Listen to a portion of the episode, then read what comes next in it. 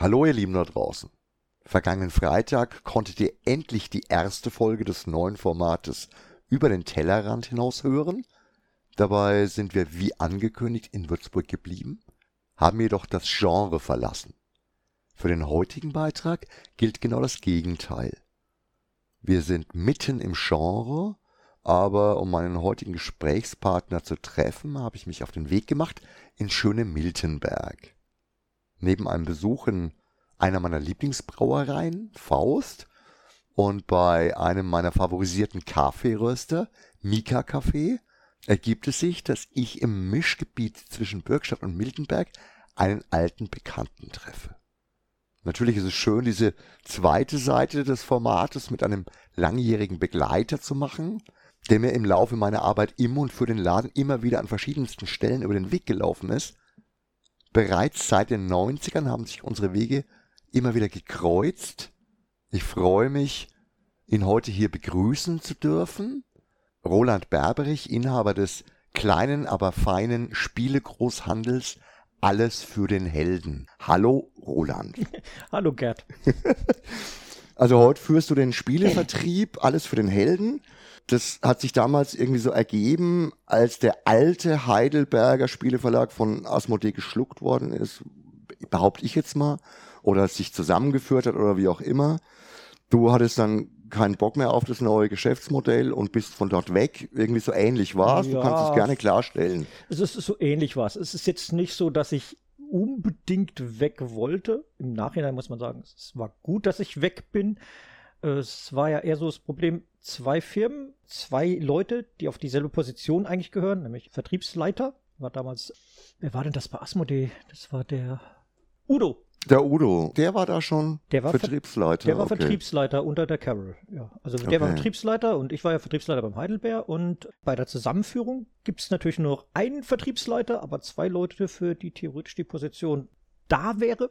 Offiziell durfte ja keiner von uns runtergestuft werden, also musste man mich quasi loswerden. Ja, das ist ja aus der heutigen Sicht gar nicht so lange her. Für mich total lustig, weil das ist auch der Grund, warum ich überhaupt so gerne jetzt mit dir spreche, weil wir uns ja schon vorher ewig oft über den Weg gelaufen sind, weil du in ähnlichen Spuren dich bewegt hast, die wir damals großhandelsmäßig auch immer wieder aufgesucht haben. Also wir haben es gerade schon mal so ein bisschen im Vorfeld. Deine ersten Berührungen mit der Branche waren schon bei Welt der Spiele, dann bist du später wieder bei Pegasus aufgepoppt, dann bei Heidelberger und jetzt hier. Erzähl doch mal, wie das für dich war deine Nerd-Laden-Lebensgeschichte? Na, das war damals während der Studienzeit in Gießen. Da hatte ja Welt der Spiele. Die mhm. hatten damals äh, neben dem Großhandel noch zwei, drei Läden. Ich glaube, einen in Frankfurt, einen in Wiesbaden und einen in Gießen ja, da bin ich halt auch regelmäßig, äh, weil ich ja dort studiert habe, einkaufen gewesen, habe mir mal die Bücher angeguckt, habe mir Spiele angeguckt, äh, was man halt so macht, was ich halt früher auch bei, gerne beim Hermke, bei deinem Vater auch gerne mal gemacht habe. ja, ja, auch da, auch da haben wir uns öfters mal gesehen. Auch da haben wir uns schon gesehen gehabt, ja, ja. Äh, weil ich halt auch so regelmäßig da war und mich ja auch ausgekannt habe, wurde ich dann halt mal gefragt, ob ich nicht aushelfen will. Äh, hat sich irgendwie so ergeben. Und dann war ich halt da in dem Laden als Aushilfe und irgendwann gab es ja dann die Probleme. Ich glaube, die hatten damals einen Prozess verloren mit TSA. Das könnte sein, das weiß ich tatsächlich gar nicht mehr. Ich habe das Ende von Welt der Spieler und die Gründe dafür gar nicht so richtig mitgekriegt. Bin mir nicht mehr sicher. Nee, Quatsch, Blödsinn. Der Yoshi und der Günther, die wollten sich damals trennen. Der Günther wollte die Einzelhändler nicht mehr haben und der Yoshi hat dann gesagt, ja, ich übernehme die Einzelhändler und der Günther hat den Großhandel übernommen. So war das, genau. Mhm. Und dann war ich halt beim Yoshi angestellt, der halt die Einzelhändler hatte. Dann ging es weiter, dass irgendwann der Günther das Problem hatte, dass der Prozess verloren wurde und dann auf einmal Welterspiele pleite war. Mhm. So wie viele moderne Firmen das auch haben, waren halt verschiedene Teile von Welterspiele wirtschaftlich voneinander getrennt, unabhängige Unternehmen. Mhm. Das heißt, der Großhandel war unabhängig vom Verlag. Nachdem der Großhandel dann pleite war, hat der Verlag das Ganze übernommen und hat den Großhandel weitergeführt. Die waren ja ein unabhängiges Unternehmen, deswegen konnten sie es weitermachen als Welt der Spiele. Die hatten neue Geschäftsführer und die kamen damals auf die Idee, wir machen jetzt einen Spielladen in Gießen auf. Mhm. Ja, und ähm, das hat halt damals, also meine erste Selbstständigkeit mit dem Carsten zusammen, haben wir den Laden übernommen gehabt in Gießen vom Yoshi. Mhm. Den wollte der loswerden. Und das war auch alles gut. Und äh, Welt der Spiele haben uns dann quasi einen Laden vor die Nase gesetzt und dann ist uns ein Großhandel weggefallen, dafür hatten wir eine Konkurrenz mehr. Super. Ja, ja, das hat uns quasi das Knick gebrochen und ja, das war die erste Selbstständigkeit. Und dann, ja, da bist du aber mit dem blauen Auge rausgekommen. Da bin ich, ja Gott, wie heißt es so schön im Silicon Valley, wenn du dich nicht irgendwann mal selbstständig gemacht hast und pleite geworden bist, dann, hast, dann, dann bist du kein Unternehmer. Toi, toi, toi. ja, natürlich immer, da sind wir natürlich mit Miesen rausgegangen, aber natürlich mit blauem Auge. Also. Dann habe ich bei Pegasus angefangen, das Studium aufgegeben und habe eine Ausbildung zum Großhandelskaufmann gemacht. Hast du aber dann bei Pegasus auch mehr den Einzelhandel betreut, also den Laden von Pegasus und gar nicht so viel den Großhandel? Ich habe tatsächlich mehr den Einzelhandel betreut und den Einzelhandel geführt, weil ich habe ja vorher schon äh, in unserem Laden in Gießen quasi äh, auch den Einzelhandel gemacht. Also hatte genau, ich da, da mehr Erfahrung. Da war ja damals bei dem ersten Pegasus-Lager, also das auch schon übrigens relativ groß war, direkt noch ein Laden mit dran geschlossen, also in demselben Gebäude. Mittlerweile gibt's den nicht mehr, mittlerweile sind die auch schon lang umgezogen jetzt und haben ein riesiges Lager, unfassbar eigentlich für mich, was aus dem eigentlich mal relativ kleinen Unternehmen so geworden ist. Irgendwann bist du dort weg und bist zum Heidelberger. Irgendwann bin ich dann dort weg. Äh, dann war ich eine Zeit lang außerhalb der Branche, wenn du so willst. Äh, Elektrotechnik, Energietechnik hat aber alles nicht so richtig äh, funktioniert. Und dann bin ich irgendwann beim Harald gelandet, Heidelberger Spielverlag. Der ist umgezogen nach Waldürn. Das ist ja ganz in der Nähe von Miltenberg, so 20 Kilometer. Genau, das Lager kenne ich auch noch. Ja, da bin ich äh, nicht gleich hin. So ein Jahr später, nachdem die umgezogen sind, habe ich mir gedacht, ja, ich bewerbe mich mal bei denen. Bin dann zum Harald, habe da ein schönes Gespräch geführt. Die haben mich nicht sofort festgenommen, sondern die haben erstmal gesagt, hier, du bist jetzt zeitlich begrenzt mal für ein halbes Jahr, weil der und der weg ist. Haben dann aber auch schnell festgestellt, dass ich eine Ahnung habe von dem, was ich äh, tue und haben mich dann quasi fest übernommen. Und innerhalb von einem Jahr war ich dann Vertriebsleiter. Hatte dann zwei, drei Leute unter mir. Ja, und wie es dann weiterging, haben wir ja vorhin schon kurz angesprochen. Endergebnis jetzt ist, dass du selbstständig bist, dass du einen eigenen Großhandel für Spiele aufgezogen hast. Alles für den Helden. Eine Sache, die mir dann auch relativ schnell irgendwie bekannt geworden ist und was mich heute aber wirklich im Zusammenhang mit der aktuellen Zeit so besonders interessiert ist, ob du jetzt als Vertrieb, als Großhandel durch die letzten zwei Jahre Corona-bedingte Einschränkungen auch irgendwelche Probleme hattest, ob bei dir irgendwas schwächer geworden ist, ob du Probleme hattest mit Läden, die vielleicht zahlungsunfähig geworden sind oder sonst was, weil ich meine, okay, der, der Buchhandel und der Spielehandel haben sich zwar relativ gut behauptet, waren relativ gut dargestanden, haben ziemlich viel gemacht, aber trotzdem gab es ja auch da Corona-bedingte Ausfälle. Wie war denn das für dich in der Zeit? Ich habe natürlich den Vorteil, äh, dass ich jetzt nicht nur die stationären Händler beliefere. Du hast natürlich stationäre Händler, du hast natürlich Versandhändler. Mhm. Viele von den stationären Händlern haben sich natürlich inzwischen auch mehr digital aufgebaut und, und mehr im Internet und selbst wenn sie früher nicht viel übers Internet gemacht haben, machen sie inzwischen mehr übers Internet, gerade durch Corona. Klar, es ist dieses, wir holen es im Laden ab, wir können es vorher vorbestellen, wir holen es im Laden ab oder dass sie direkt versenden. Da haben halt viele von den Händlern in den letzten zwei, drei Jahren erst was aufgebaut. Mhm. Aber für mich war es immer relativ problemlos, weil ich ähm, natürlich das, was im Einzelhandel weggefallen ist, bei den stationären Händlern, hat halt im Prinzip der äh, Versandhandel zugenommen. Okay. Das heißt, äh, für mich war es fast nicht spürbar. Es war bei ein paar Händlern war es natürlich spürbar. Ich kenne auch ein paar Händler, die haben Probleme gekriegt durch Corona. Insgesamt haben aber die meisten Händler das, die, äh, die ganze Sache relativ gut über die Runden gekriegt. Also ich glaube, unsere Branche ist eine Branche, die relativ wenig Probleme hatte mit, mit, mit Corona. Es liegt vielleicht auch daran, dass die Leute immer wieder, eh schon immer gewöhnt sind, dass sie sich neu erfinden müssen, dass sie neue Wege gehen müssen, weil die ganze Spielebranche ja in einem ständigen Wandel ist. Immer, immer, immer wieder. Neue Konkurrenten plöppen auf, neue Arten zu spielen plöppen auf. Das hat angefangen mit den Trading Card Games die dann plötzlich echt den ganzen Markt finanziell dominiert haben. Dann kamen wieder irgendwie eher die Miniaturenspiele eine Zeit lang und so weiter. Du musst ja eh ständig am Puls bleiben, was Neues in den Laden mit reinnehmen, dein Sortiment verändern und eben auch in dem Fall jetzt deine Art und Weise, wie du es an den Mann bringst, verändern. Die Spielebranche ist eine Branche, die flexibel sein muss. Wie du schon sagst, die Spiele verändern sich halt immer wieder. Und äh, das, das merkt man schon. Und die aber meisten sind auch flexibel. Nicht alle, aber die meisten. Flexibilität ist da auch echt eine ganz interessante Sache, weil wir sind jetzt bei dir durchs Lager gelaufen vorhin und da steht ja schon viel. Wirklich viel. Und wenn ich mir das überlege, das macht dich ja auch irgendwie auf der anderen Seite ein bisschen unflexibel, weil wenn du da palettenweise Sachen rumstehen hast, dann kannst du nicht einfach so schnell mal sagen, okay, das muss jetzt weg. Dann bleibt auch mal was stehen. Äh, ja, aber äh, es, es ist natürlich wie jeder Kaufmann. Du musst ein gewisses Gespür dafür haben, was du machst.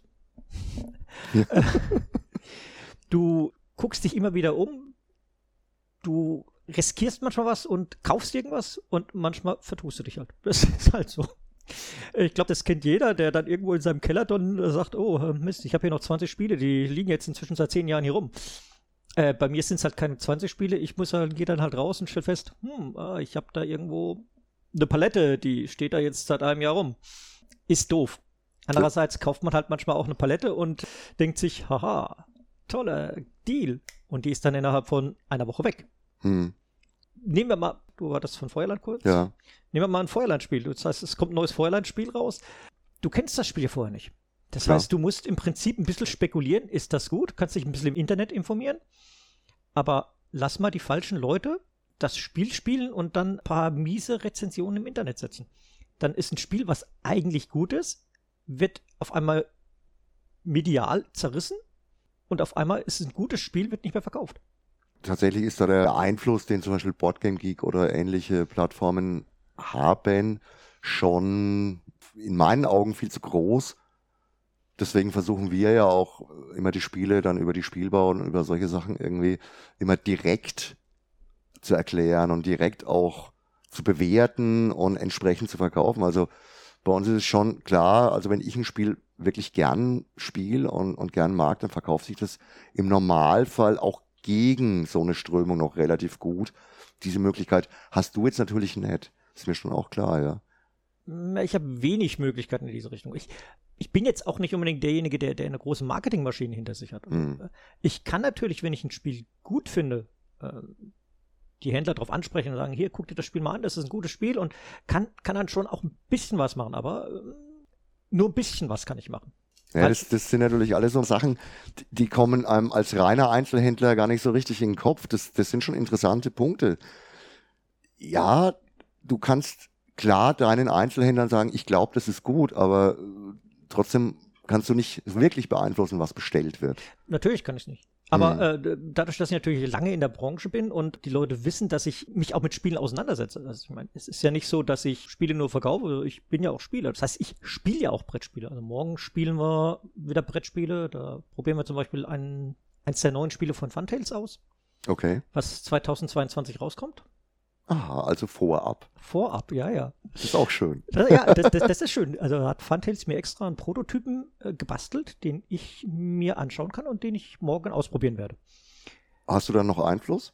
Auf den haben wir keinen Einfluss, nein.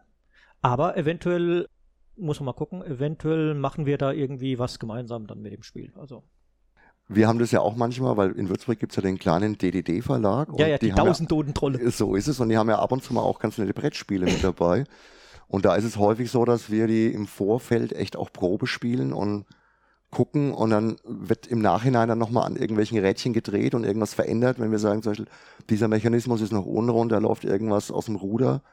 Und es ist dann immer wieder überraschend, wie, wie gut das dann reguliert werden kann von einem Mal zum anderen wenn die tausend tote Trolle mal, wenn du mit denen mal was Schönes machst und ihr habt ein schönes Brettspiel, schickt mir mal eins, dann gucke ich mir das an und ähm, ich glaube, wenn das ein gutes Spiel ist, dann, dann kann ich das auch irgendwo den Leuten schmackhaft machen. Weil, wie gesagt, ich habe ja Kontakte zu etlichen Händlern. Und wenn ich das im Newsletter mal äh, wirklich auch lobend erwähne und auch mal am Telefon lobend erwähne und sage, hier, ich habe das auch schon gespielt, es gefällt mir sehr gut, es passt bei dir rein, dann gibt es schon auch Leute, die es kaufen und die es dann auch empfehlen und die es dann eventuell auch selbst spielen. Okay, dann haben wir also doch einen direkteren Einfluss, als es jetzt für mich zuerst den Anschein hatte. Also du kannst dann schon ein bisschen was beeinflussen. Ich kann ein bisschen was beeinflussen, aber das Problem ist, ich kann ja nur ein bisschen was beeinflussen. Jetzt habe ich irgendwann demnächst quasi meine erste, naja, eigene Produktion kann man jetzt nicht sagen, aber ähm, ich habe quasi einen Print dran gekauft Mhm. mit Mario Sachi von dem neuen Spiel Shogun no Katana. Mhm. Das Katana des Shoguns. Mhm. Das wirst du dann veröffentlichen in deinem Na oder eine, eine lokalisierte Version. Genau. Du wirst dann quasi auch Verleger oder, oder organisierst du das alles nur? Also ich habe den Exklusivvertrieb. Ich habe Okay. einen Vertrag dafür. Ich stehe nicht mit drauf auf dem Spiel. Äh, Da steht quasi nur äh, die Italiener drauf, die Mario Sacchi und äh, Postscriptum. Mhm. Aber wie gesagt, das Ganze läuft exklusiv über mich, für mich und ich habe die deutsche Auflage und auch für die nächsten Jahre die deutsche Auflage. Das ist nochmal ein schönes Thema, so zum Abschluss. Diese Exklusivgeschichten wirken ja schon im Spielebereich oft relativ wichtig, um eine gewisse Sicherheit zu haben für manche Sachen, wo man sagt, okay, ich brauche das. Aber für den Einzelhändler sind die manchmal auch ganz schön lästig, weil ich dadurch natürlich, das eine muss ich hier bestellen, das andere muss ich dort bestellen, das dritte kriege ich wieder von da. Dadurch zerfasere ich häufig auch meine Bestellmöglichkeiten sehr und dann habe ich für den Kunden vielleicht nicht ganz so schnell irgendwas vor Ort, wie ich es gerne hätte, weil ich ja wieder für irgendwelche Mindestliefergrenzen auf bestimmte Beträge kommen muss. Jetzt bestelle ich bei dir ja sehr gerne und für mich ist Großhandel eine ganz, ganz wichtige Geschichte auch, weil der Großhandel eben bündelt. Dem entgegen sind natürlich dann solche Exklusivsachen dann doch wieder auch ein bisschen schwierig. Entschuldige. Ja, nee. Ich hatte ja vorher schon mal exklusiv das Underwater, Cities New Discovery. Also die Ja. Underwater Cities hatte ich ja wirklich nie exklusiv. Da war ich zwar der Erste, der es in Deutschland hatte, aber die hatte ich nicht exklusiv. Die Erweiterung dazu, die Underwater Cities New Discovery, die hatte ich ja tatsächlich eine Zeit lang exklusiv. Da habe ich aber jetzt auch keine Probleme mit, auch wenn ich es exklusiv habe, andere mit einzubeziehen. Das heißt, ich habe das sowohl Blackfire geliefert als auch Pegasus geliefert. Mhm. Sind wir ehrlich, Blackfire ist deutlich größer wie ich, Pegasus ist deutlich größer wie ich. Die haben natürlich eine viel größere Reichweite. Das Ganz halt andere Strukturen, klar. ganz andere Strukturen und wenn ich eine Auflage von irgendeinem Spiel habe oder haben will, dann muss ich natürlich diese Auflage auch unter die Leute bringen. Und warum soll ich denen nicht irgendwie sagen, hier verkauft's, habe ich nichts dagegen. Exklusivität finde ich jetzt eher nervend. Also ich möchte eigentlich gar keine Exklusivität. Ich brauche sie aber bis zu einem gewissen Grad, weil jeder andere hat halt Exklusivität. Oder du kriegst halt gewisse Sachen kriegst du nur bei Pegasus, gewisse Sachen kriegst du nur bei Asmodee, gewisse Sachen kriegst du nur dort. Und natürlich brauche ich auch ein, zwei Produkte, wo die Leute dann zu mir kommen und sagen, hier, ich brauche das Shogun no Katana, das muss ich dann beim Roland bestellen und dann gucke ich halt mal, was hat denn der noch? Okay, das ist also quasi ein Zugpferd. Es ist ein Zugpferd. Mhm. Bei diesen Underwater Cities und Underwater Cities New Discovery habe ich das halt ganz stark gemerkt. Da sind auf einmal massenhaft Händler gekommen und wollten diese Spiele. Die haben dann zum Teil auch andere Sachen mitbestellt. Zum Teil nicht, aber ein Teil hat halt auch andere Sachen bestellt. Und ein Teil von diesen Händlern ist mir auch jetzt noch erhalten geblieben. Okay, das finde ich tatsächlich ein, super, ja, das finde ich einen sehr schönen Aspekt, der mir bisher auch noch nicht so wirklich ganz klar war. War jetzt für mich neu und wirklich interessant. Ich bin im Einzelhandel ja immer so ein Befürworter von lokalen Läden. Ich nutze auch im Großhandel gern eingetretene Wege. Also teilweise habe ich Händler, mit denen hat mein Vater schon von Anfang an zusammengearbeitet. was weiß ich, in Friedrichsdorf bei Bad Homburg, der Transgalaxis, mit denen arbeiten wir bis heute noch zusammen. Auch eine ganz trauliche Sache.